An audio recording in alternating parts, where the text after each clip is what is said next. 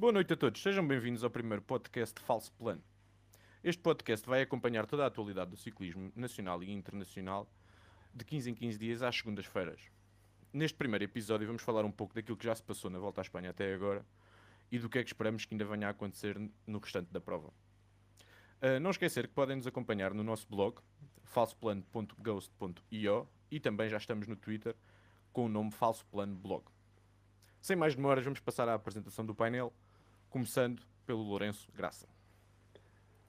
Então, meu nome é Lourenço, sou natural de Torres Vedras, uh, terra de, de ciclistas, uh, como toda a gente bem sabe, de Joaquim Agostinho. Uh, vou mandar uns bitites por aí e o meu ciclista favorito é Alberto Contador. Branco. Miguel Branco. Olá, boa noite. Meu nome é Miguel Branco, sou um almadense orgulhoso. Ah, tenho como grandes referências Joaquim Parito Rodrigues e neste momento, uh, para mal dos meus males, desculpem lá a redundância, o meu ciclista preferido é Alexander Vlasov, o que faz com que os meus colegas de painel muitas vezes não sejam muito agradáveis comigo. Vão perceber que o meu humor nem sempre é o mais adequado, lamento desde já por isso. Um, ganho sempre ao sprint, apesar de ser gordo. Até já. O nosso especialista em fantasy, Miguel Pratas. Olá a todos, sou Miguel Pratas, sou fantasista nos ciclistas de sofá. Estou aqui para dar algumas opiniões controversas gosto de elogiar Intermarché, gosto de rasgar no Landa. Estes são alguns tópicos que me interessam, mas eu vou tentar conter-me. E o meu ídolo no ciclismo é o Tadej Pogacar. E Ricardo Pereira. Uh, então, olá a todos, sou o Ricardo uh, e eu odeio ciclismo moderno e a razão é, está à vista na última, último resultado da Fantasy, nesta última clássica. Isto que era para o sprint. E eu sou o Henrique Augusto. Uh, vou tentar, muito provavelmente sem sucesso, moderar este grupo de cinco amigos que resolveu sentar-se quinzenalmente para falar sobre ciclismo. Vamos começar por fazer um pequeno rescaldo dos três primeiros dias da, da Vuelta. Ainda não há grandes diferenças à geral. Já tivemos duas boa, dois sprints e o Ricardo vai nos contar um pouco mais sobre isso. Sim, não, não há muita história neste início Houve o contrarrelógio por equipas, que estabeleceu algumas diferenças, não muitas, não grandes, né, pelo menos, entre a maior parte dos favoritos. Roglic, com a Jumbo destacou-se. Uh, de resto, só a assinalar Ben O'Connor e, e a EF, que estão já algo longe, há cerca de um minuto. Uh, de resto, depois nas etapas seguintes foi uma masterclass de Dani Van Poppel a levar Sam Bennett duas vezes à vitória. Uh, é incrível o que ele está a fazer. É de longe o melhor uh, lançador deste, desta época, talvez do mundo. Uh, e, levar Sam Bennett neste momento a, a vitórias numa, numa grande volta é um feito inacreditável, quase. Uh, de resto, confirmação de que Mats, Pedersen vai lutar pelos pontos. Itanator ameaçou, mas pelos vistos não vai. Uh, e pronto, houve ali duas lombas para estabelecer quem é o, a camisola dos, da montanha, mas nada de mais, nada a assinalar. O vento não apareceu, o que parece que era uh, o desejo da organização. Julgo eu, mas uh, não apareceu e vou desenvolver um mais um bocadinho sobre isso no, com o decorrer do podcast, mas enfim, esperava muito mais de qualquer início do, deste início da volta. Eu acho que uma etapa isto. que tem um, uma, uma contagem de montanha que são 2 km a 2,5% mostra logo que realmente o percurso está a um nível altíssimo. Sim, é, eu acho que é até vergonhoso. Porque, porque é, é, a altura em que devia estar a agarrar mais pessoal, seja, agarrar pessoal que está a ver pela primeira vez. E acho que é vergonhoso a ver etapas destas. Sinceramente, eu nem vi as duas primeiras etapas, basicamente. Vi os 20 Viste km finais. Exatamente, viste o show do Van Poppel nos últimos É. 10 km e acho que foi mais que suficiente. Bem, já que o, o Ricardo achou, e com alguma razão, que estes três primeiros dias na, na Holanda não tiveram muita história, vamos falar agora um bocadinho daquilo que se vai passar até ao próximo dia de descanso, até o próximo domingo. Temos seis etapas de terça, de terça a domingo e, em princípio, a discussão da geral já se irá iniciar. A, a Vuelta, como se costuma dizer em todas as grandes, grandes voltas, não se ganha na primeira semana, mas pode-se perder. Uh, e não imaginamos grandes favoritos a perder uh, muito tempo, mas é sempre uma caixinha de surpresas e há muitas incógnitas nesta volta. O que é que tu esperas nestes primeiros testes às pernas dos principais favoritos nesta semana, uh, Branco? Olha, Henrique, hum, começamos já com a etapa 4, que tem, ah, portanto, a chegada à Lagardi- à Laguardia, como eh, se pode dizer de alguma maneira, checkpoint para ver se a Filipe tem pernas ou não. São 0,9 km, portanto 900 metros a 8,4 a 8,4%, antecedidos de uma terceira categoria que no início tem 2 km e meio 3 km a 8%. Não sei se uh, algumas das equipas vão aproveitar para endurecer, um, mas tendo em conta o, que, que, a chegada coincide com, a, com, estes 900 metros, diria que se vão guardar para essa zona. E eu acho que de facto a coisa pode andar entre Ala, Ala Filipe, Guita, Eiter, uh, quem sabe um, um Valverde, não sei, depende das pernas. A etapa seguinte é já uma etapa um bocado engraçada, uh, entre Irune e Bilbao, e que tem duas passagens no Alto del Vivero, que no fundo são uh, 4,7 km a 7,8%, 1 km inteiro a 10%, uh, e portanto eu sinto que pode dar fuga, ao mesmo tempo é daquelas etapas onde uh, se alguém pior a coisa pode ficar complicada.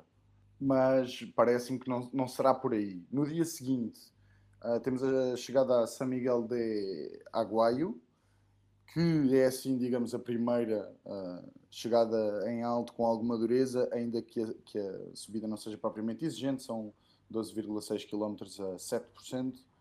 Uh, e a subida anterior, uma primeira categoria que pode, uh, é em teoria mais difícil, mas, mas sabemos que com estas chegadas em alto, a, a, a subida anterior costuma não ser propriamente muito atacada. Uh, e nesse sentido, diria que vai ficar tudo para a última subida e vamos ver se alguém vamos ver se alguém pode digamos começar a ceder tempo digamos assim, nesta, nesta chegada, embora não seja muito complicada. A etapa 7 é uma etapa uh, que pode ser algo, algo curiosa, na medida em que tem mais ou menos a meio uh, uma subida muito longa, são 19,3 km uh, a 5,9%, portanto chegam a quase 1600 de altitude. É um perfil estranho essa etapa, não é? É, é assim, uh, alguns sprinters uh, passam ou não? Eu diria que não, e portanto, nesse sentido, a coisa sobra para homens rápidos que possam conseguir passar e, e, e que sprintem bem, embora possa dar fuga. E depois, sim, chega, chega ao fim de semana e temos festa, porque a etapa 8 uh, temos a chegada a Colau Fancuia, eu não sei se estou a dizer bem, o Fancuia. Em princípio, não, mas não deve ser grave. Pronto. Uh, e, e, que tem, e que, portanto, são 10,3 km a 7,9. Os últimos 4 km sempre acima dos 8%, eu diria que é, que é a primeira vez uh, onde a coisa pode ser testada mais a sério, um, a nível de pernas para os homens da, da, da, geral. E depois, no dia a seguir, temos para mim, a nível pessoal, a melhor etapa da Vuelta, a nível de chegada, porque são é a ascensão ao, Las, ao alto do Las Praeiras, em Nava, e são 3,8 km a 13%. Uh, e embora Quem gosta uma... de um bom, um bom muro espanhol. Exatamente. La Vuelta que tem uh, pendentes, as máximas acho que são 23 e 25, e esses 25 são 400 metros da meta. Em 2018 o Simon Yates ganhou lá, uh, não sei se recordam dessa etapa, mas foi muito divertida, o Angel Lopes e o Valverde chegaram a 2 segundos. Um, vamos ver se Simon Yates ainda está em. Mas uh, se estiver, é claramente candidato. E, e, eu acho que, tendo em conta as características desta subida e o dia anterior, uh, pode ser um primeiro momento de alguma de alguma diferença significativa de tempos, nomeadamente alguém para alguém que, ou seja, que esteja cansado e que, e que apanhe uma parede daquelas e que e que em 3,8 km ainda possa se calhar chegar a perder um minuto. Acho que isso é possível e portanto eu sinto que esta segunda semana uh, é fogo de artifício. Fireworks. Se tivesses que apostar um dos principais nomes da geral para, para já ter algumas dificuldades numa destas duas etapas que referiste, qual é que seria a tua, tua aposta? Olha. Sem ser que o Simon Waits vai, vai, vai cair. Sim, eh, eh, eu, eu, eu não me ladeiem, nem, nem me matem, uh, mas eu estou a falar a nível individual. Eu tenho alguma curiosidade para perceber as pernas do Roglic para aéreas, em Nava. É uma subida duríssima e então podemos perceber uh, se com ritmos altos dos melhores trepadores ele consegue colar ou, ou, se, ou se a Jumbo vai a, a, pegar na subida e, e dominá-la. E se o quiserem atacar, fazia sentido estarem-lhe as pernas já, não é? Dado que ele Sim, vem de é um período tipo grande subida, sem. Exatamente, exatamente. E é aquele tipo de subida que gente que não anda bem no contrarrelógio vai ter de atacar cedo e vai ter de tentar fazer diferenças. Agora, assim, quem é que vai, quem é que vai uh, perder tempo? Curiosidade para ver o Roglic, curiosidade para perceber o João Almeida, o que é que, como é que ele lida com uma subida tão dura. Um, e portanto, eu acho que, uh, tendo em conta o leque de, de candidatos à geral, os trepadores, se ainda estiverem em prova, vão passar. Uh, perceber também cara a paz depois do anúncio da transferência para a Education. Mas, mas, mas acho que vai chegar um grupo pequeno, ou seja, diria que uh, não vai chegar muita gente nesse dia que a diferença não seja muito pronunciada. E nós conhecendo já o. E agora posso, posso fazer esta pergunta diretamente já ao, ao Pratas. Nós conhecendo já a tradição da Jumbo na, nas grandes voltas, que normalmente não gosta de ter a camisola da liderança muito cedo, e inclusive na volta à Espanha do ano passado, até bem tarde, fez questão de, de não ter essa responsabilidade. Qual é que pode ser a atitude deles durante esta semana? Perdem a, a camisola já na, na terça-feira, no primeiro dia com algumas dificuldades? Podem libertá-la já esta, esta terça-feira. Uh, tenho alguns nomes referenciados. Uh, Jesus Errada, por exemplo, é um daqueles que a etapa encaixa na, na perfeição, mas há, há, há muitos outros que ainda estão ainda não perderam muito tempo e que, que vão, vão, vão, ter esse interesse e a Jumbo vai deixar vai deixar eles estarem à vontade e acredito que a Roja vai, vai, vai sair já na próxima etapa. Não achas que ainda vão dar ao, ao Sam Oman? Vão fazer o 8 inteiro.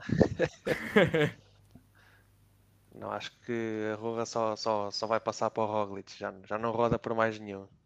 Já não, não é, já era, já era, já era abusar da, da sorte. Mas se continuarem com o Roja amanhã, amanhã não, na, na terça, uh, sem dúvida. Sim, é amanhã, porque nós estamos, a gravar, nós estamos a gravar no domingo, mas vai sair na segunda, por isso para quem está a ouvir é amanhã. Estava certo, não precisavas ter corrigido. uh, mas pronto, mas, mas uh, isso que tu dizes, Ricardo, faz todo o sentido. Se rodarem, será sem dúvida para o Sam Moment. Mas eu não, não acredito nisso, acho que já era um bocadinho demais.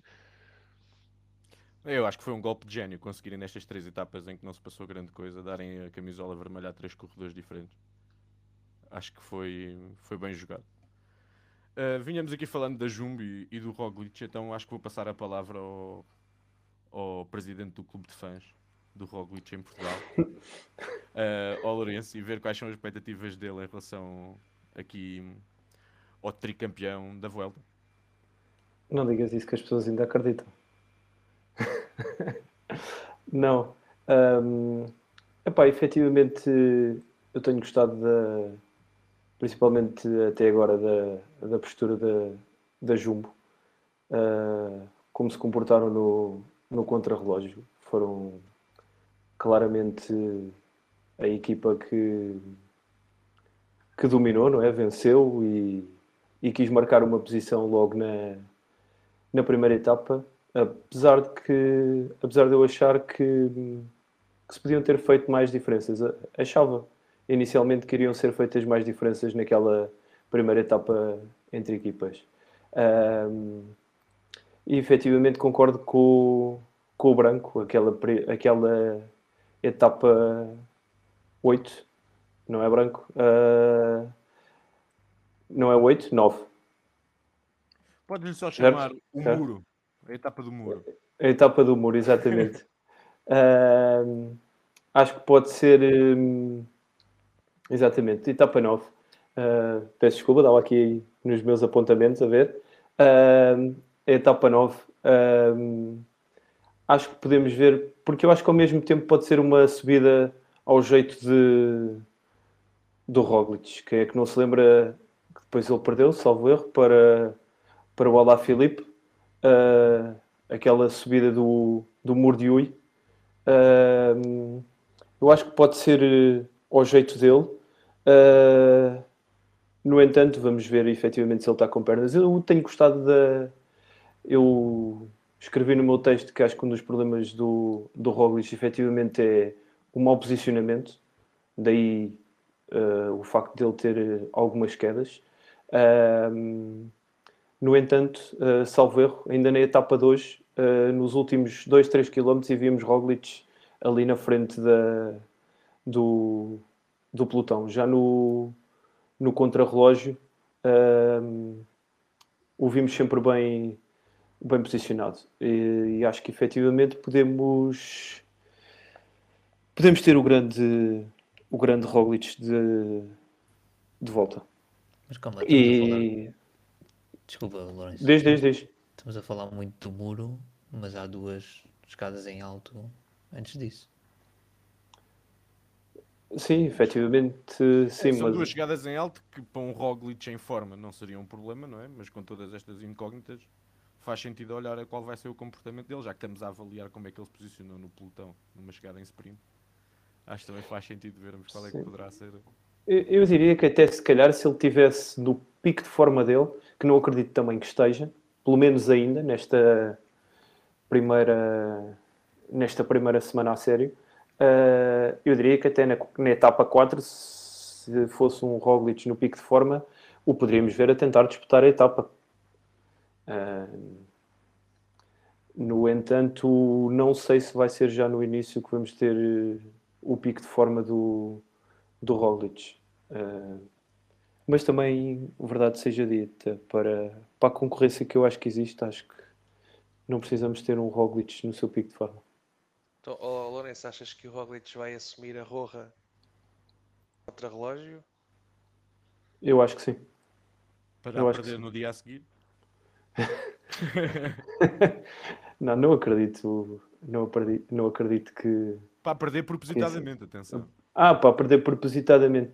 Não sei, porque lá está. Eu acho que o Roglic neste momento, e isto já é uma opinião mais pessoal, não é, não é baseada em em factos nenhums. Uh, eu acho que ele neste momento quer marcar uma posição. Eu acho que ele neste momento quer marcar uma posição e se tiver com pernas, ele vai querer andar de roja o, mai, o maior tempo possível. E se ele a puder agarrar, ele vai agarrá-la e não vai largá-la mais.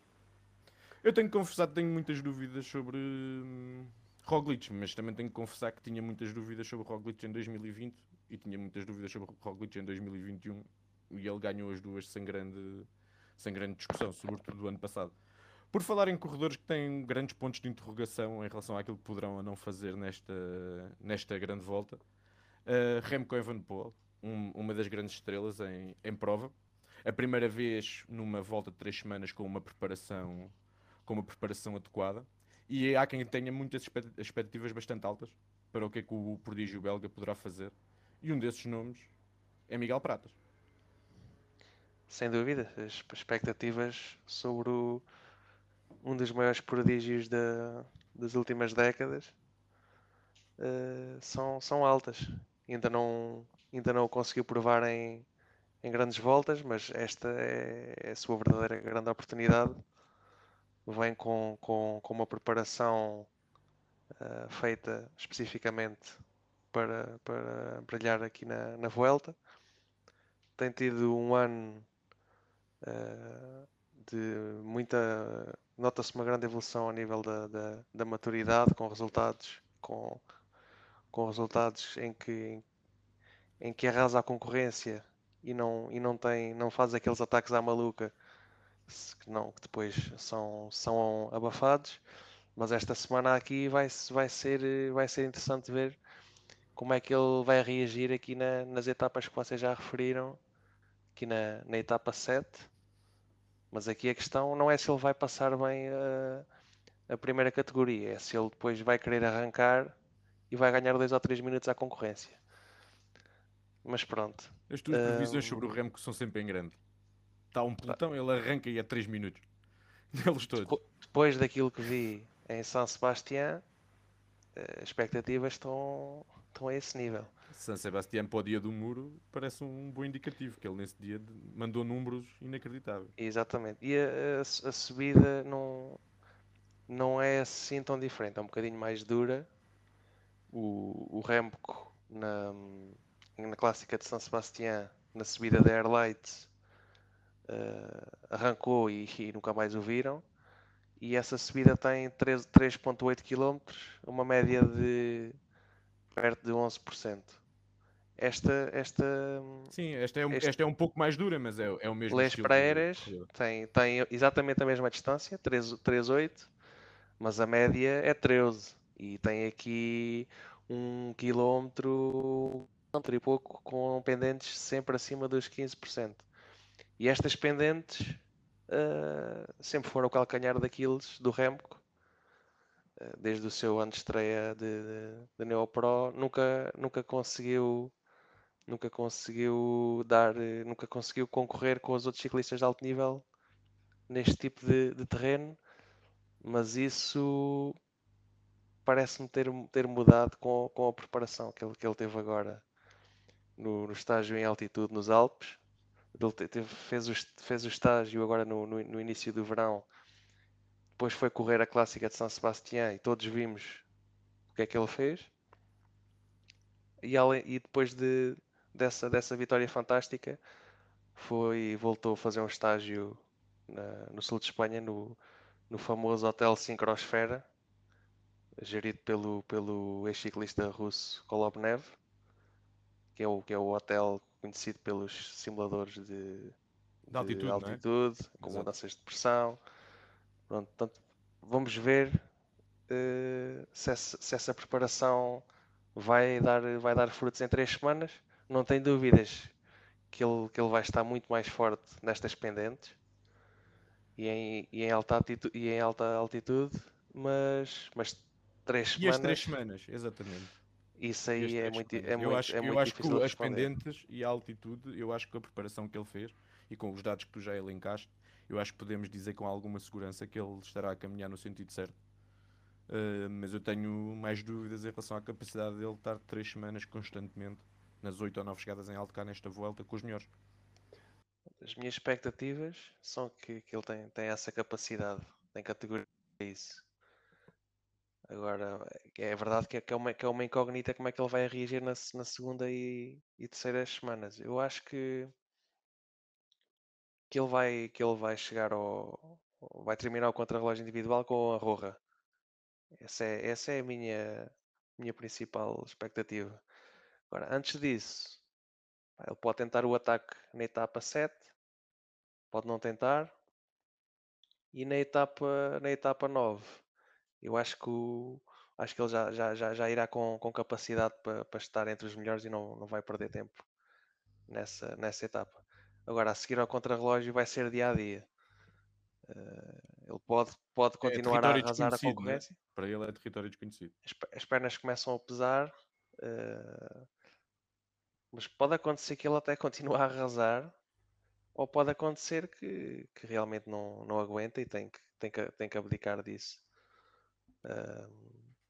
Vamos ver, aí vejo dia a dia e eu acho que a Quick Step também vê nessa perspectiva, mas sempre, sempre com, com a esperança que, que ele consiga estar a, a um bom nível. Uh, Pratas, eu tenho só uma questão para ti em relação ao, ao Remco. Eu não.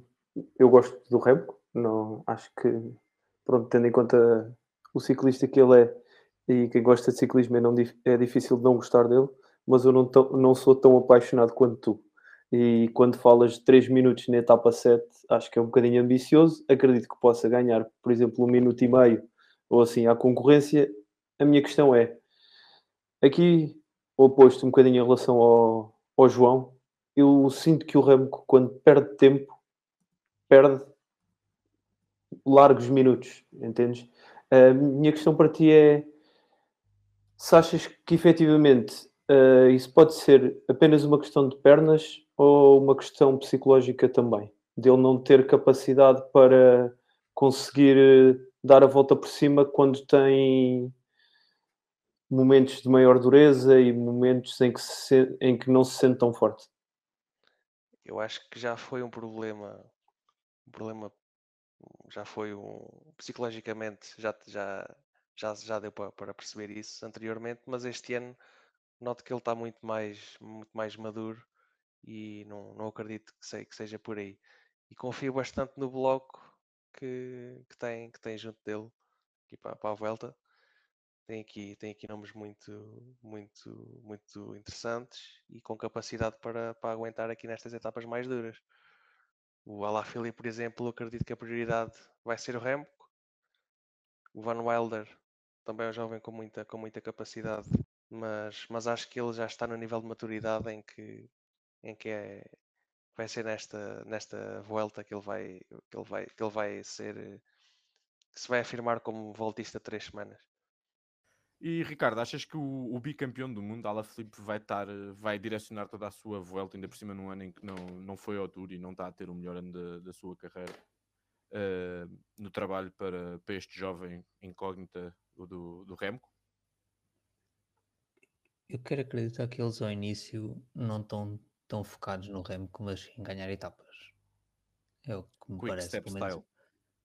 Sim, pelo menos o, o Lefebvre até, até já disse que qualquer coisa sobre o Ala Filipe.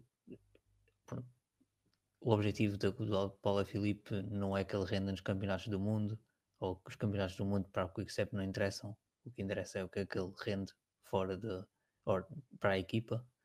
Portanto, eu acho que ele vai tentar ganhar uma etapa ou outra. Talvez aquela etapa do, do Murito, como já referiram, possa ser uma, uma um grande objetivo do Ala Filipe mas uh, não me parece que o, que o, objetivo seja a geral do Remco logo ao início. O Remco vai estar sempre nessa luta, mas se puderem ganhar etapas primeiro, vão tentar. Eu acho que o compromisso do Alaphilippe para com o Remco pode subir substancialmente depois de ele ganhar uma etapa.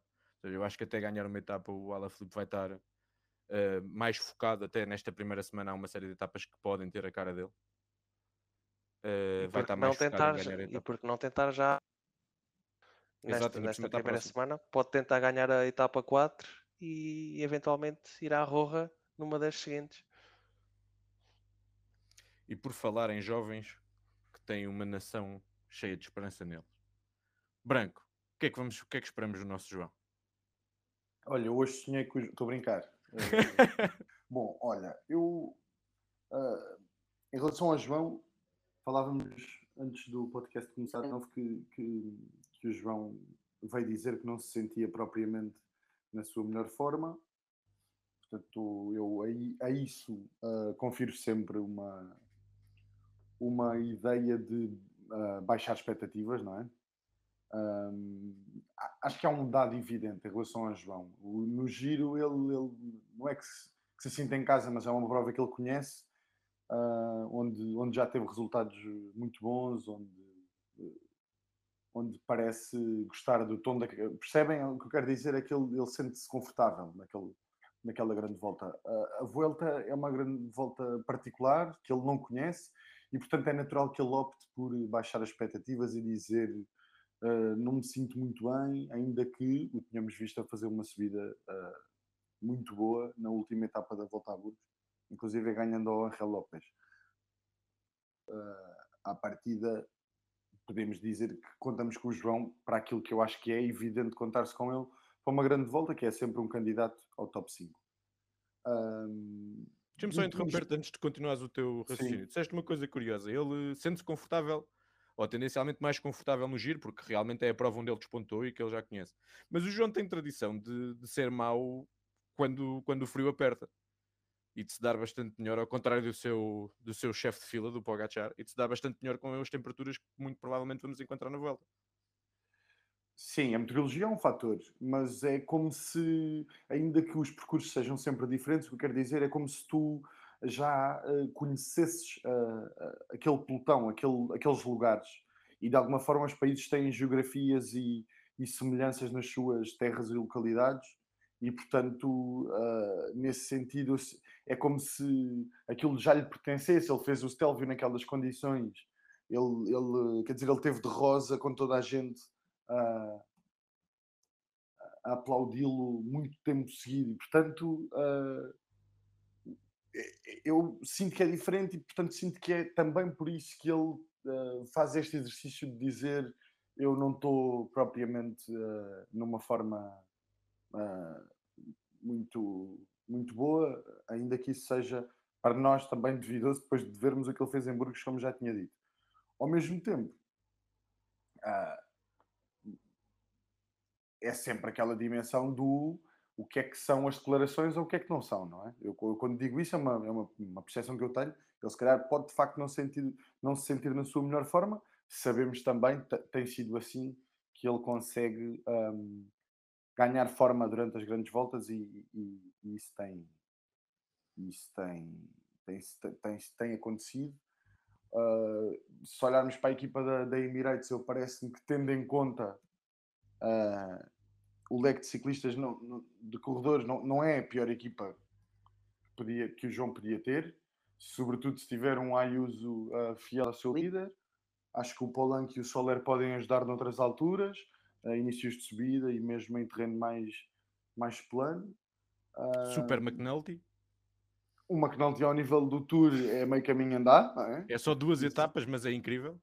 Isso é, não, não me faças uh, ofender-te. Já o McNulty é um ciclista brilhante. Um, e portanto, tendo estes dados todos sobre o João, um, o que podemos dizer, pronto, eu sinto sempre que o João é, às vezes lhe falta explosividade, uh, descer uh, não é complicado, não é complicado, desculpa, não é, não é o melhor testador, tudo certo. Agora, ele aguenta-se bem. Gostava que ele fosse menos cerebral às vezes, é a sua, é a sua forma de correr. Uh, sinto sempre que os campeões não são assim tão uh, cerebrais, mas, mas o juntei tudo para fazer um top 5 nesta volta, apesar de ter dito que não se sentia bem. Uh, não tenho muito mais a acrescentar em relação a isto, a não ser que, obviamente, estou a torcer por ele, porque o Vlasov não está. Né? Prioridades, não é? Claro. Lourenço, esta é a melhor start list que o, que o João Almeida já apanhou numa grande volta. Apanha um dos monstros, apanha Roglic, não é? E depois uma série de grandes trepadores. Acho que essencialmente por esse facto, porque apanha um dos monstros, apanha Roglic, porque Carapaz ele já apanhou no giro deste ano, Tal Ganart já apanhou também no giro, uh, Hindley apanha uh, este ano. Acho que principalmente pelo facto de ser uh, de apanhar Roglic uh, é, é a start list a start list mais forte que o João apanha. Eu tenho aqui só uma questão para o, para o branco, uh, só para meter aqui um bocadinho de lenha na fogueira. Um, achas que o João é claramente reconhecido por toda a equipa o líder ou ao primeiro vacilo aquilo pode tremer ali dentro?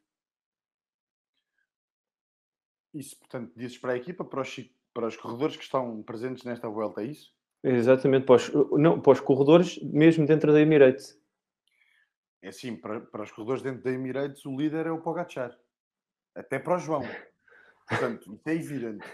Agora, é óbvio que o João foi contratado pela Emirates para esta, para esta segunda linha de líder em grandes voltas e, portanto, uh, obviamente que deve ser respeitado. Eu sei onde é que tu queres chegar com esta pergunta.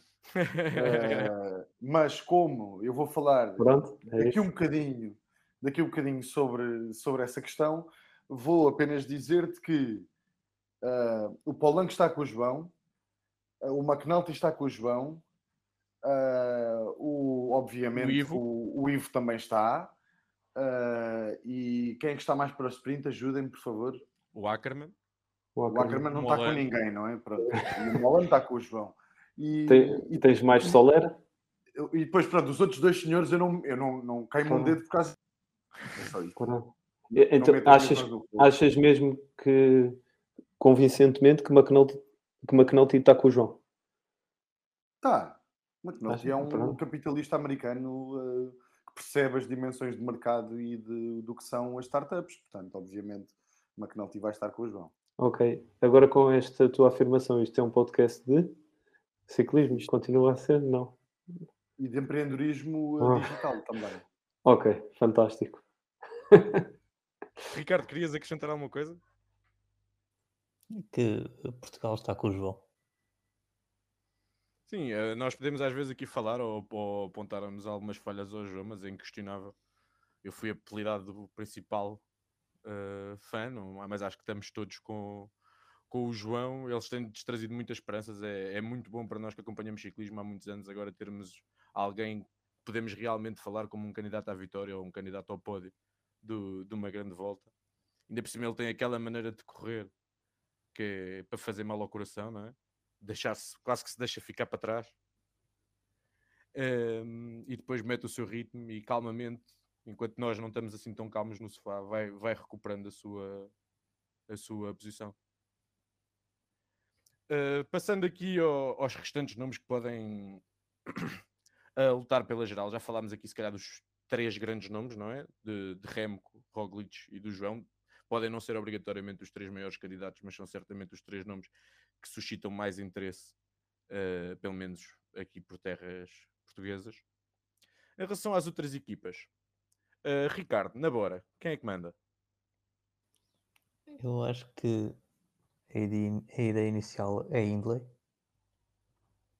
Ah, não acredito que seja o, o ciclista da Bora que vai fazer melhor resultado, mas acho que a ideia inicial é Hindley.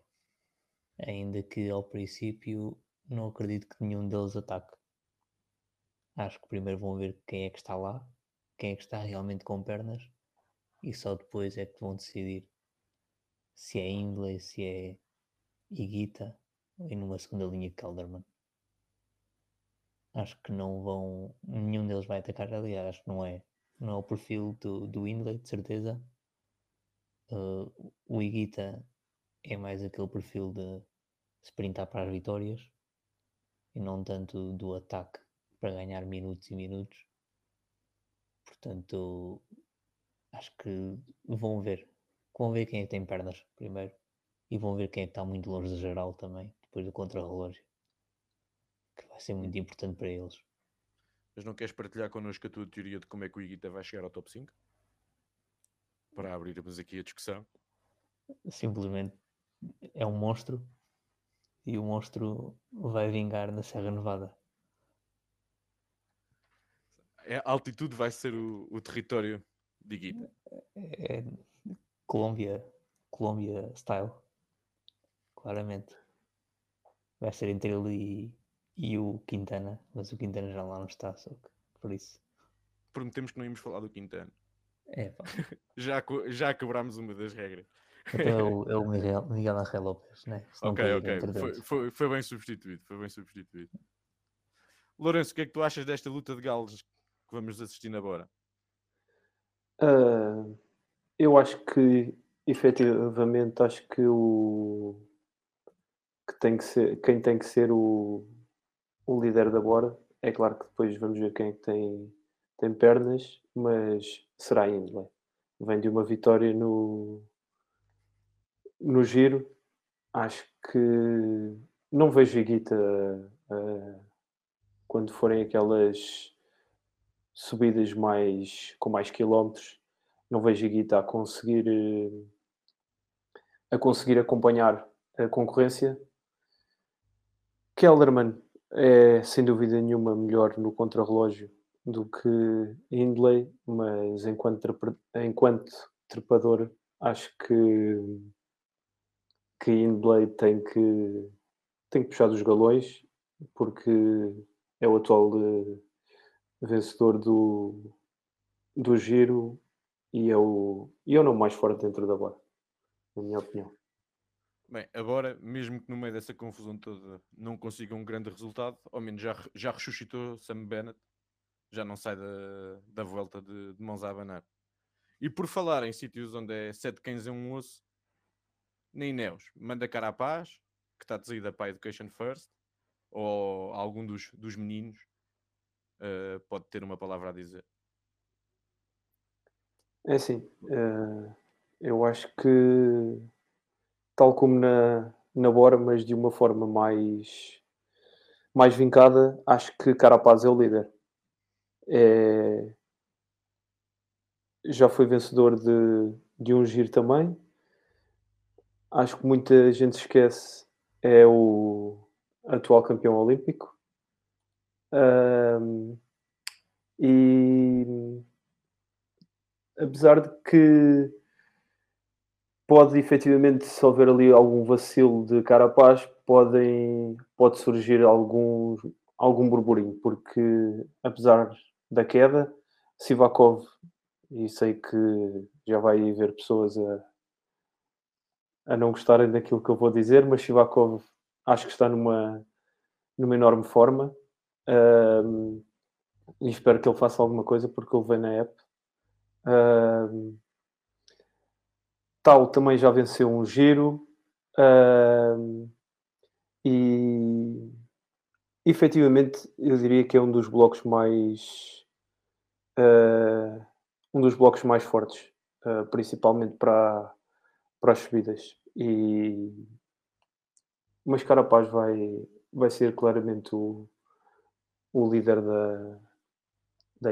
Não, não creio que, até mesmo pelo que aconteceu no giro, não creio que ele também vai querer provar que a Education fez uma boa contratação. Então, Branco, o, o Lourenço passou-te a bola com aquela a provocar-te do Sivakov e tu, e tu ficas com essa facilidade toda. Posso só dar uma coisa, uma nota sobre esse assunto? É muito simples. Sivakov caiu hoje. Obrigado e boa noite. Eu sei, eu sei, eu referi, apesar da queda, É só a primeira. É só a primeira de uma série pai, de 12 quedas que ele vai ter nesta volta. Ah, e vejamos se alguma é daquelas que ah, o vão fazer desistir ou se ele vai utilizar as quedas como desculpa para flopar e não fazer top 10.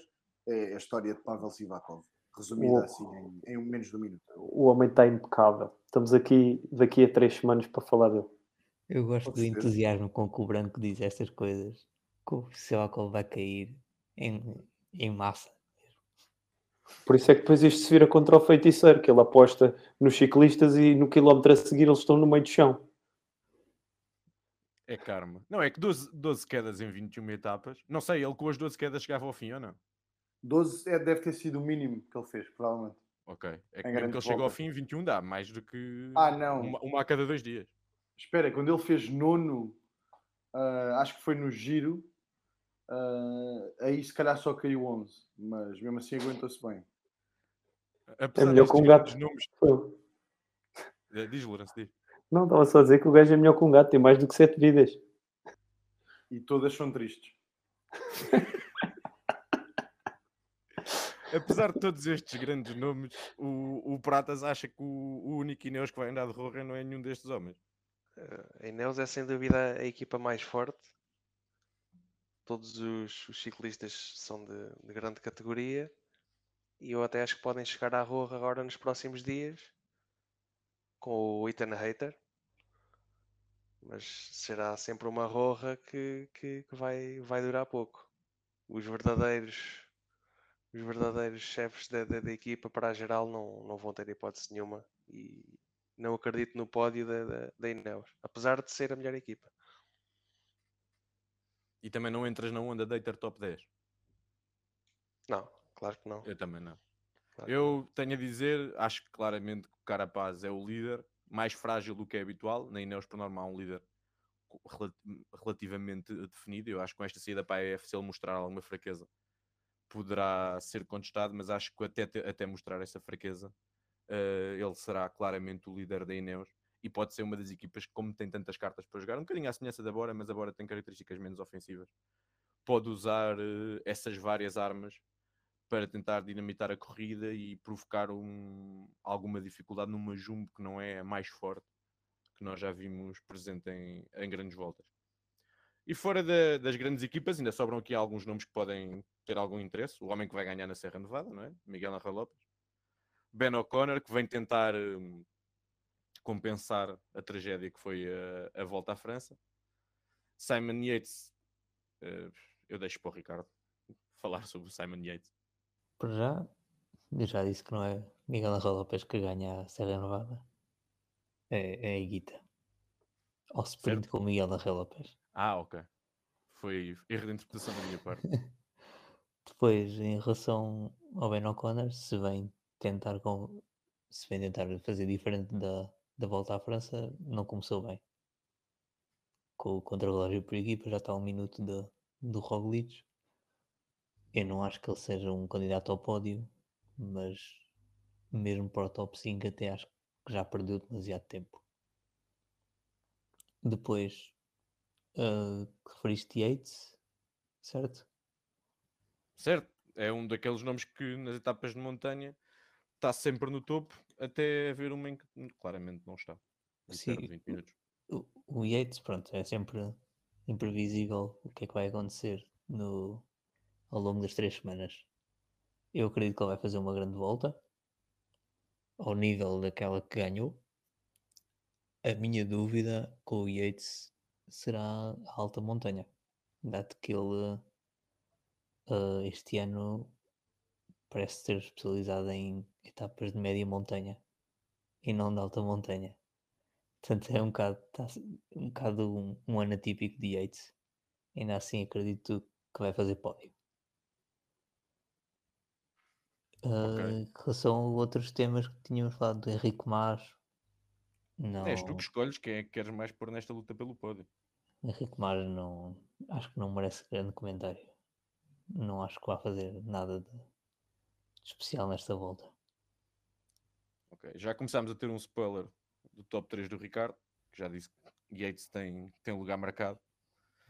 Eh, E agora, falando de outros nomes, se calhar não são candidatos ao pódio, mas certamente serão candidatos ao pódio no futuro. E entusiasmam a, a falange espanhola que está à espera de substitutos para homens como Contador, Valverde, Purito. O que é que podemos esperar de, do Carlitos e do Ayuso?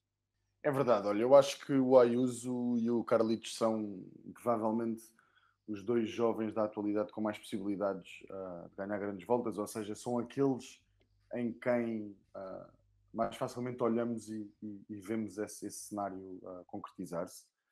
Agora, são casos diferentes, acho eu, para, para esta volta. Acho que o Ayuso, a obrigatoriedade maior de estar com o líder, Uh, sabemos que já houve este ano episódios uh, que parecem sugerir que ele vai querer fugir às suas responsabilidades, mas a mim parece-me que até o João uh, Almeida estar bem na geral, ele vai manter-se fiel e vai, e vai demonstrar que também, ou seja, vai, vai também valorizar-se por isso.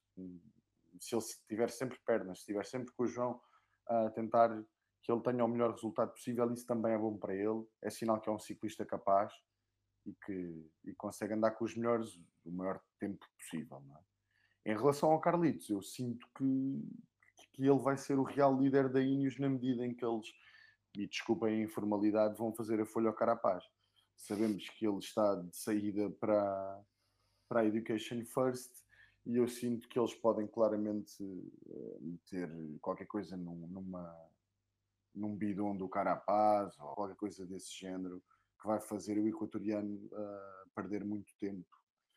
Eh, o, o que faz também pensar se a Education vai reagir a isso ou vai ou vai por outro lado meter ah, os seus colegas, a- os, seus, os seus corredores a trabalhar para Carapaz, os seus futuros colegas, e nesse caso, obviamente, prejudicar o top 5 de, de Chavito, o que era algo que eu veria com muita tristeza.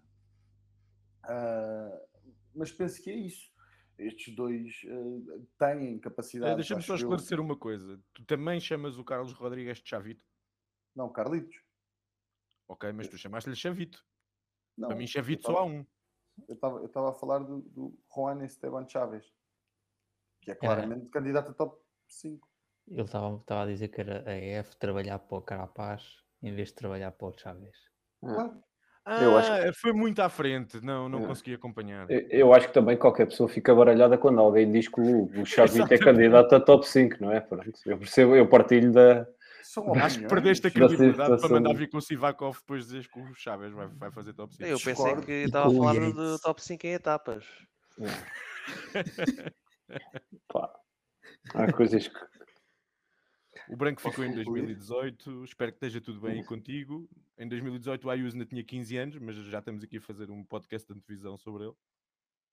Pronto, então depois nós falamos. Quando, quando o Chavito da. Como é que se chamava a Bike Exchange antes? Ahm, Ajudem-me. Era a Cannondale, não? A Orica não. Orica, Orica. o Chavito da A Orica Vitórica Grinetes Green Edge, exatamente. aparecer a voar. Vocês vão ver quem é que tem razão, meus meninos. A voar dali para fora, só se for. Mais, mais um para a Serra Nevada. Bem, perdemos aqui o raciocínio. Estavas a falar das duas grandes esperanças espanholas Sim, e a mas- gente mas- acabou a discutir o grande Juan Esteban Chaves.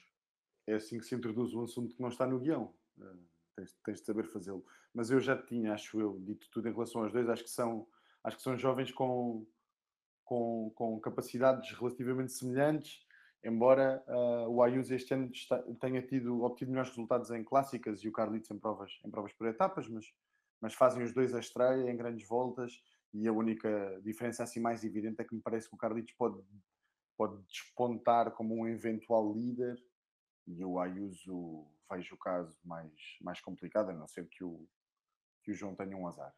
Eu só queria dizer uma coisa em relação ao Ayuso. O Ayuso tem 19 anos. 19 anos. É muito raro vermos ciclistas eh, a este nível. E nós, como já ouvimos falar dele, já o ano passado fez algumas corridas, às vezes isso pode-nos passar um pouco, não é? 19 É anos uma é realmente uma idade incrível para, para o nível que ele, que ele faz. Para o que ele já fez eh, também nas provas de sub-23, quando dominava ao- aos 18 anos. É realmente é, é um fenómeno. É, é um. E, e é, e é- e é isto, não é? É um, é, um ciclista, é um ciclista muito completo também. E isso é muito, muito interessante e, e deixa um, um horizonte sobre ele muito. eh, dá vontade de acompanhar, não é? Bem, vamos então passar aqui às nossas apostas internas. O, o Chavito era top 3 ou era só top 5? Só para saber se começa já por ti. É assim, eu acho que ele até pode ganhar, mas estou a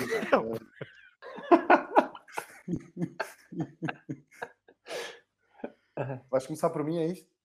É, podemos começar, mas vamos fazer, eh, vamos começar pela, pela juventude e eu, o Chavito, a juventude, eu acho que ele não ganha. Já ganhou, mas eu acho que ele não tem hipótese na juventude. Podemos não. começar pelo, vamos começar pelo, pelo Lourenço. Vamos seguir aqui a ordem. Já me saí isto do guião uma vez, eu depois fico muito baralhado. Vamos começar pelo Lourenço. Então, a minha aposta para a juventude é João Almeida.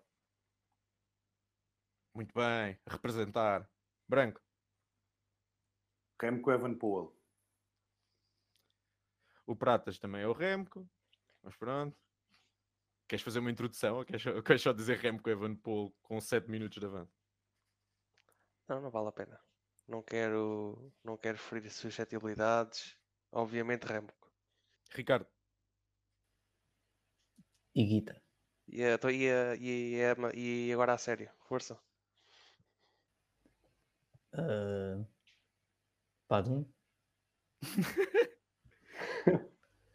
Nem- Nem sei se ainda é jovem.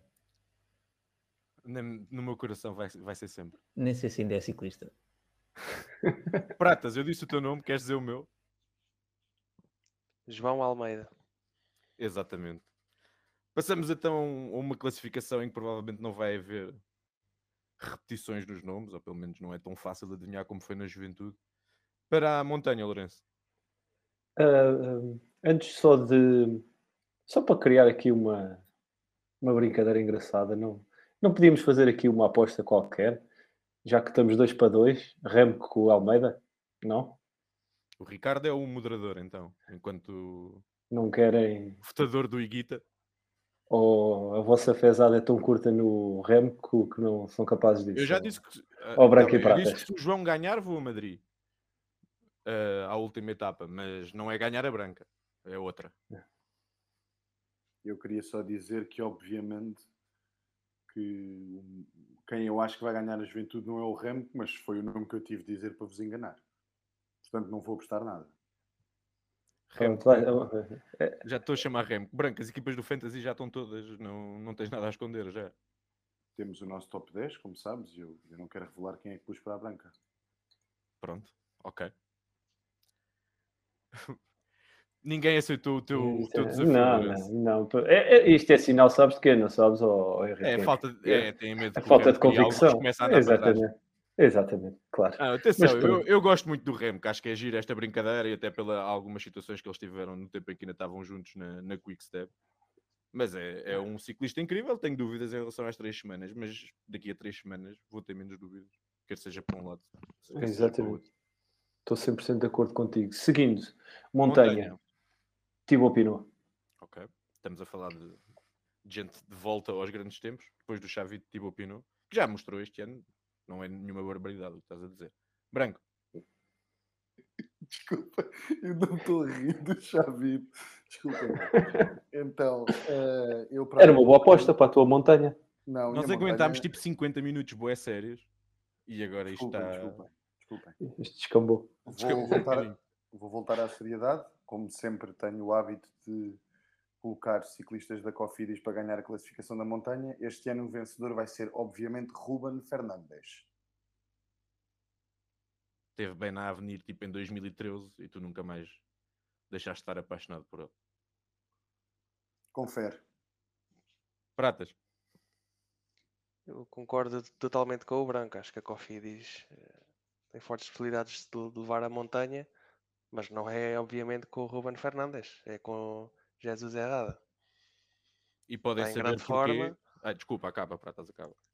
Está a fazer uma, uma época, uma época mu- muito boa e para mim é o ciclista mais forte da equipa e vejo mais com possibilidade de ganhar a montanha do que ganhar um- uma, uma etapa.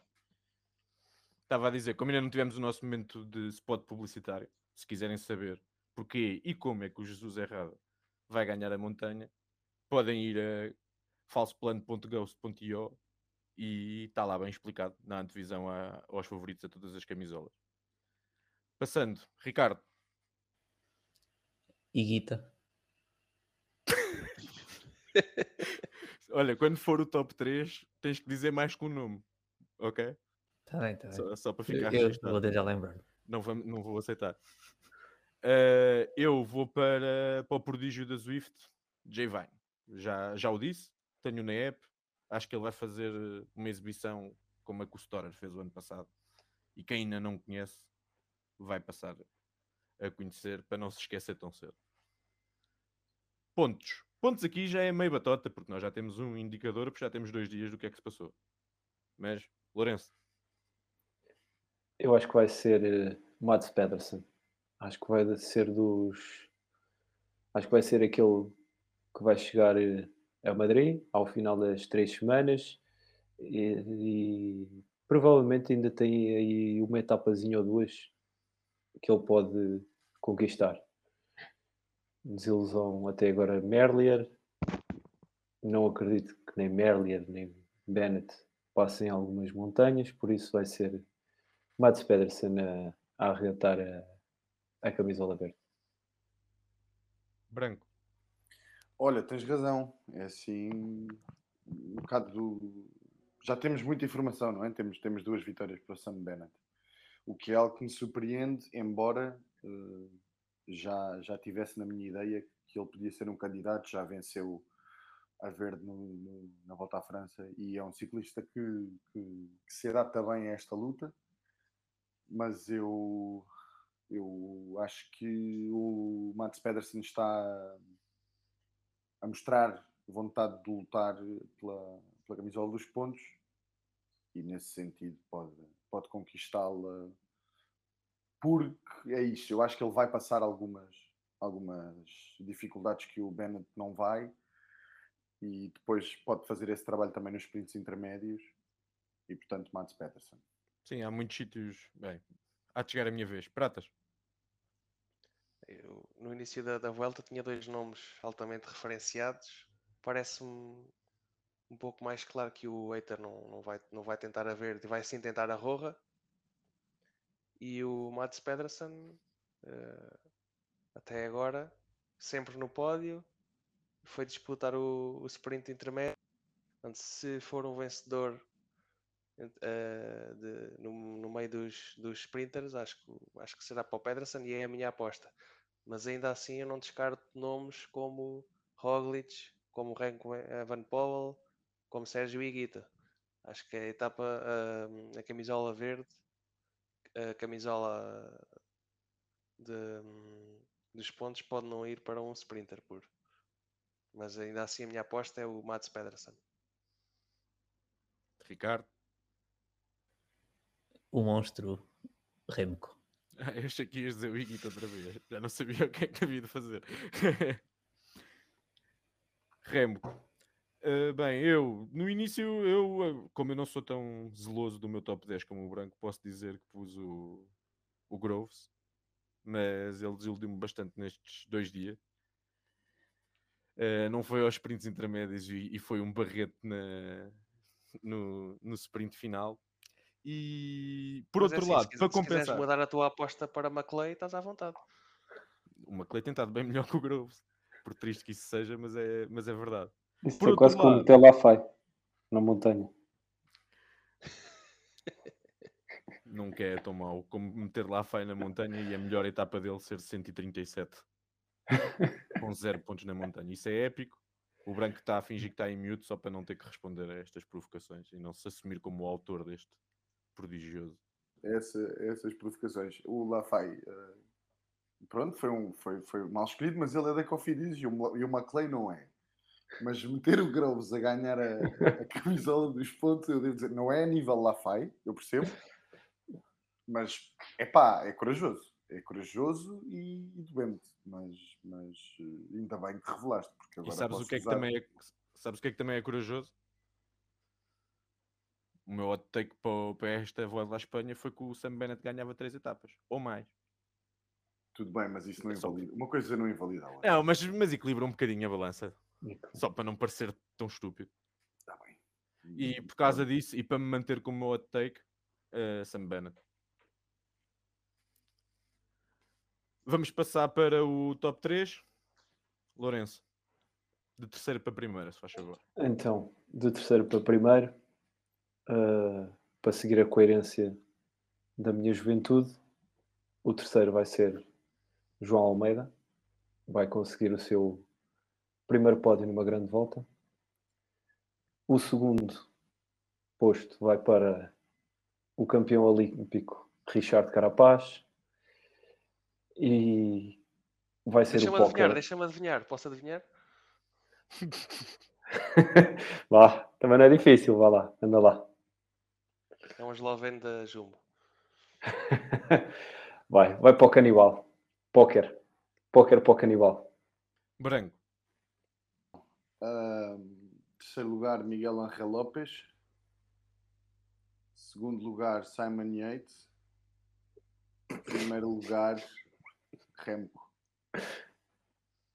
Agora a sério. Dizes que eles não acabam a primeira semana, mas depois dizes que ficam no pódio. Yeah, porque eu não vou revelar o meu top 10. Pratas. Depois do Remo, quem é que fica? Não, o Remco vai, vai, vai estar no pódio, mas é, na, é no, na segunda posição. Vai faltar pouco, mas o Canibal não vai dar hipóteses. E para fechar o pódio, com já alguns minutos de distância para estes dois, eu coloco Miguel Angel Lopes. Ok. Ricardo? Eh, eu tinha uma ideia ao início, mas entretanto já mudei. Portanto, terceiro lugar, eh, João. Segundo lugar, Yates. Primeiro lugar, Roglic. E sim, a juventude é para o Iguita, terceiro lugar é para o João. Ok. Eu, eu percebo, é jogas em várias frentes, Sim, não, sim, sim. não vais estar sempre errado. Sim. Bueno, volta a ganhar o Remo que entala isto tudo. Ahm, eu vou no terceiro, ah, no terceiro lugar. Eu tinha isso aqui apontado. Ah, exato. No terceiro lugar vou para o Indley. Já percebi que não há muita esperança no vencedor da, da volta à Itália, mas eu acho que agora, com a equipa que tem, pode dinamitar aí umas quantas etapas como fez na volta à Itália e, e o Indley aproveitar-se disso. Uh, o segundo lugar vai para o Carapaz, apesar das dúvidas sobre a, sobre a sua liderança. E como nós somos um podcast em estreia e somos um podcast português, o primeiro lugar vai para o João Almeida. Para se ele ganhar, nós não podemos dizer que nenhum de nós acreditou. Uh, e assim está fechado, está tudo apontado. Cá estaremos no fim da, da volta à Espanha para discutir tudo aquilo que aqui, aqui foi dito. Uh, e vamos agora, antes de passarmos ao que é que se passa no resto do mundo do ciclismo, vamos aqui só dar o espaço a, a cada um de nós para falar um bocadinho de uma curiosidade ou de um tema que queira, queira trazer aqui para cima da mesa, uh, que lhe suscita alguma curiosidade nesta volta à Espanha. Lourenço.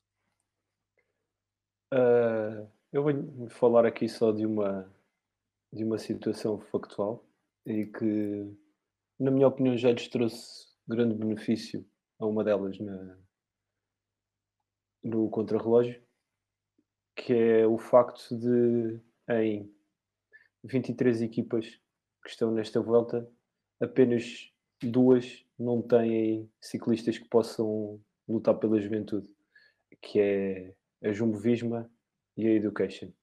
A Jumbo já usou isso em, em seu próprio benefício, pelo excelente contrarrelógio que fez. Ah, a Education acho que nos vai isso, servir. é? Acho que, nos, acho que lhes vai servir para nada, na verdade. Acho que não lhes vai servir para nada. Valha-nos o chavite aí a alguém. Mas era só esta curiosidade que achei interessante partilhar com, com vocês. Bem, olha, eu, eu, eu- a minha ideia era que só havia uma, uma equipa que podia lutar pela juventude, que é Quick Step. Assim fiquei a saber que há 21 equipas que podem conquistar a, a branca. Obrigado. Não, porque imagina, como- se o Remco tiver de Roja, alguém tem que andar com a branca. Exatamente. É por causa disso que as outras ainda têm algum tipo de esperança. Ah, Branco, o que é que te suscita curiosidade nesta, nesta volta? É assim, eu vou-lhe falar-vos de Roger Adrià. Portanto, um rapazito de 24 anos da Kern Pharma, eh, que me parece que apenas é um ciclista que podemos estar atentos durante esta volta. Ele tem alguns resultados interessantes e a forma parece ser boa, na medida em que foi 11 na San Sebastián. Este ano foi quinto na prova de fundos nacionais de Espanha, tal como em 2021. Foi nono no Challenge do Movantu que o Ruben venceu ah, e já venceu uma etapa na, na Route d'Occitanie. O, o Adria é assim, pronto, também não vou mentir. ah, ele, ele neste momento ah, pronto, é, é 84 à geral e está e tá a 57 segundos. Mas não é disso que estamos a falar. Ele parece-me é um ciclista que gosta de, de- de chegadas ah, inclinadas. Ah, por exemplo, a, etapa que vence na Occitanie é, um- é uma daquelas ah, sprints a subir, não é? Portanto, eh, que dá a ideia que ele pode ser um, punch, um puncher, mas ah, parece-me que se pode adaptar a subidas um bocado mais longas e ah, não muito duras. Esta era a minha curiosidade. É um ciclista que eu acho que tem, que tem algum talento e que pode dar uma. vi- Ou seja, se- a Kern Pharma tem alguma possibilidade de ganhar uma etapa nesta volta, é com Roger Adria. E parece-me que Entre- mesmo entre as equipas continentais, espanholas, se que alguém ganhava uma etapa, era esse o nome. Eh, isso preciso de. Olha, quer dizer, sim, em relação ao Scadi, claramente.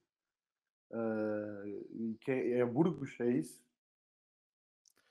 Podemos não falar da Burgos, acho que não perdemos Pois a nada. Burgos não tem equipa, não é? Era o Penalver, mas, mas foi, Mas foi sa- saiu com Covid, não foi?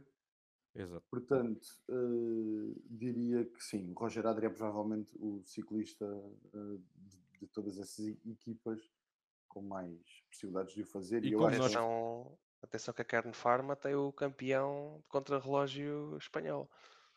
ass- assumindo que ele não ganha o contrarrelógio, pode ser numa fuga, sim, mas ele não vai ganhar o contrarrelógio. Não, não, claro que não, mas pode ganhar uma, uma fuga, certamente. Sim, Tem um bom motor, claro que eu não acredito nisso, mas é- queria só referir esse nome. Um jovem de apenas chama-se- 21 anos, Chama-se Pierna. É sempre interessante. certo? Mas eu acho que o Adri é melhor. Também existe outro nome muito interessante na mesma equipe. Francisco Galvão. Na minha grande opinião, não existe nenhum nome interessante nestas equipas. Podemos passar à frente. Ele é assim, mas é bom rapaz. Era só isto. Eh, Eu não tenho opinião sobre equipas continentais espanholas, não conheço, por isso é que me puseram como, como moderador. Eh, Como nós gostamos de nos provocar uns aos outros, eh, a aposta do branco, ou esta curiosidade do branco, vai tentar acabar com a estatística que é a curiosidade do prata. A estatística que vos trago, a curiosidade que vos trago, é que há 120 etapas de grandes voltas, nenhum ciclista espanhol ganha. Não sei se o Branco sabia que era esta a minha curiosidade, ele decidiu aqui dar uma aposta super improvável no, no ciclista da, da Kern Pharma. Eh, mas é isto. Eh, e para, para conjugar com o meu hot take eh, para esta volta, que era nenhum ciclista espanhol vai ganhar nenhuma etapa, então este valor, estes 120 dias vão, vão continuar a, a subir e vão, os espanhóis vão estar 138 dias pelo menos sem vencerem. Mas posto Eu acho que isto, Ah, desculpa. Posto Sim. isto, eh, as, as probabilidades do, do Errada ganharem fuga na terça ou do Valverde ganharem sprint na terça eh, são muito altas, por isso se quiserem apostar nisso, se calhar a minha curiosidade fica já por aqui. Eu acho que o teu hot take merecia ser desqualificado porque o teu hot take é uma coisa que aconteceu nas últimas 5 grandes voltas, né? ou seja, que é um espanhol não ganha nada. Mas pronto, aceitámos e, Mas eu, po- e eu passou. posso, posso dizer rapidamente outro hot take, Vamos? que é vocês estão, gostam muito da Bora, mas vai acontecer à Bora aquilo que aconteceu na, na Quick Step no Tour. Ganham as duas, nas, duas primeira, nas duas primeiras oportunidades e depois Desapareceu. bola. Bem, Ricardo, Posso só, desculpem lá, eh, é só porque é preciso que se diga que eu não fiz aposta nenhuma no Roger Adria. Pediram-me uma curiosidade e eu, gostando do ciclista, falei sobre ele. Eu não disse que ele ia ganhar uma etapa. Epá, então Eh, foste mesmo convincente, que eu senti esse entusiasmo e, a forma como descreveste a forma de correr e as qualidades, fiquei convencido. Gastou mais, gastou mais de dois minutos a falar de Roger Adria. Isso chama-se má interpretação, mas tudo bem. bem, Ricardo, Bem, eh, então, a minha não é uma curiosidade, mas é algo que, que notei nestas últimas duas grandes voltas, que é eh, tanto o Tour como a, como a Vuelta começaram num país diferente do normal e com contrarrelógio e duas etapas planas. Etapas planas que não trouxeram nada à corrida, quando deviam ser as as etapas que angariavam pessoas novas para a modalidade, trouxeram nadinha. Não sei se eles estão à espera de- do vento, das condições atmosféricas de fazerem diferença, mas acho que se for isso é jogar numa roleta russa e não faz sentido nenhum eh, fazerem etapas que não têm qualquer interesse para o espectador e que eh, não acrescentam nada à prova. Claro que tem de haver etapas para o sprint, isso é claro, mas não me parece que duas etapas seguidas para o sprint totalmente planas seja, resultem de alguma forma, não só na televisão, mas como para angariar novos eh, adeptos à modalidade.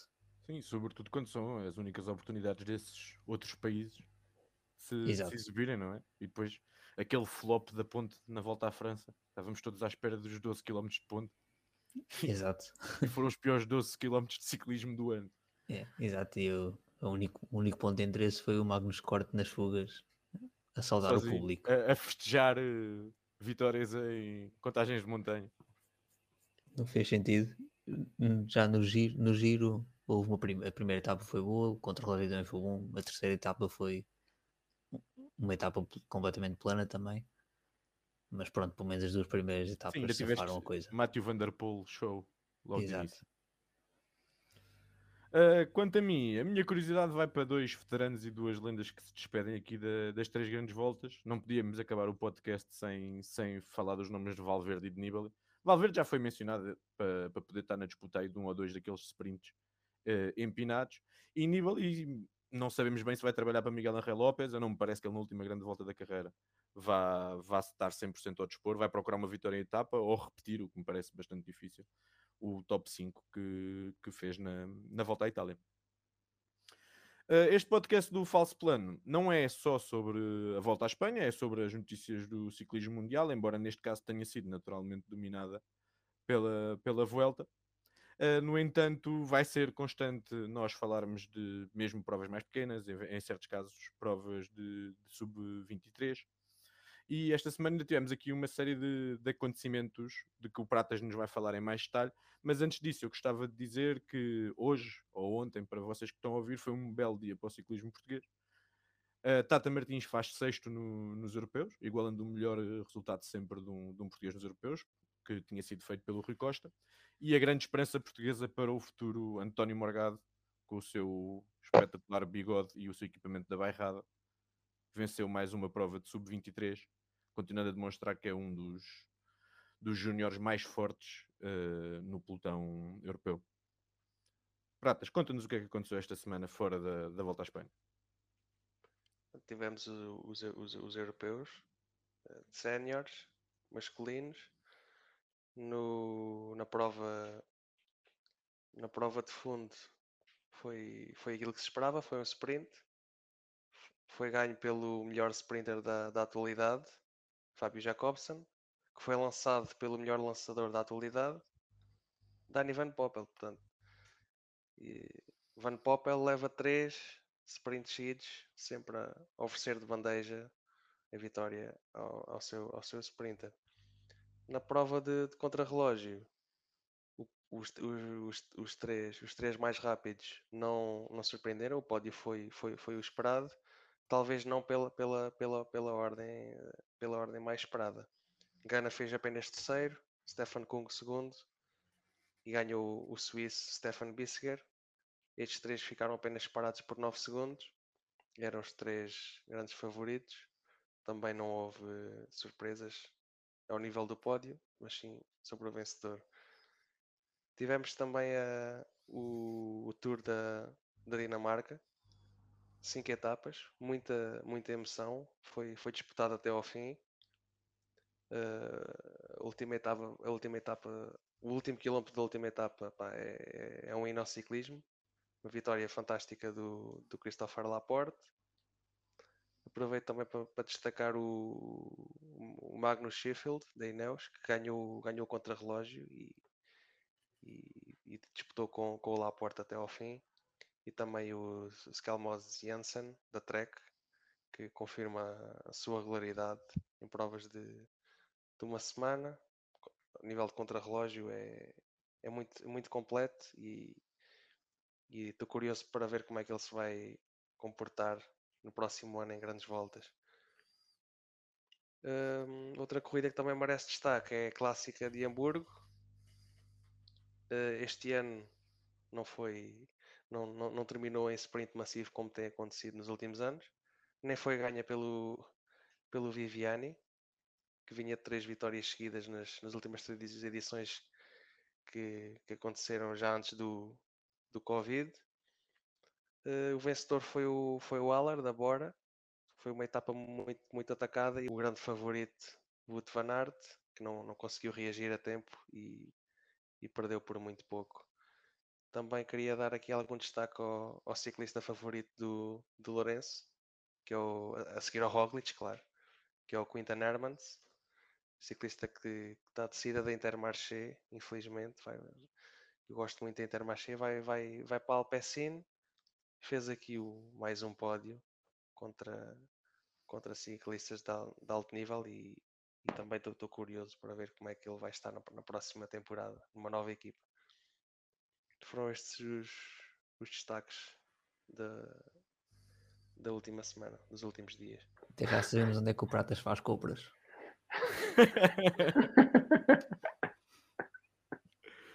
Bem, e, e com esta nos retiramos. Eh, da nossa parte é tudo. Obrigado por, por terem estado connosco no, no primeiro episódio do podcast Falso Plano. Nós prometemos daqui a 15 dias, à entrada para a última semana da, da volta à Espanha, estarmos aqui na- nessa segunda-feira. Eh, para a próxima semana ainda estamos a ver se, se vai ser possível ou não, mas basta acompanharem-nos no, no, no nosso Twitter eh, e nós vamos disponibilizar lá a informação assim que tenhamos a certeza da data e da hora do próximo podcast. Mas daqui a 15 dias, às 21, certamente. Uh, pronto, é seguirem-nos no Twitter, uh, irem a falsoplano.ghost.io ver não só as nossas antevisões uh, às corridas, como algumas tips para como construir eh, fantasy, de, no- tanto nos Velogames como para a app Cycling Fantasy. E análises, crónicas, coisas espetaculares sobre o Deli, por exemplo, uh, que hoje voltou a vencer, por sinal. E é isso. Encontramos para a semana. Obrigado por terem estado desse lado e até à próxima. Um abraço. Um abraço.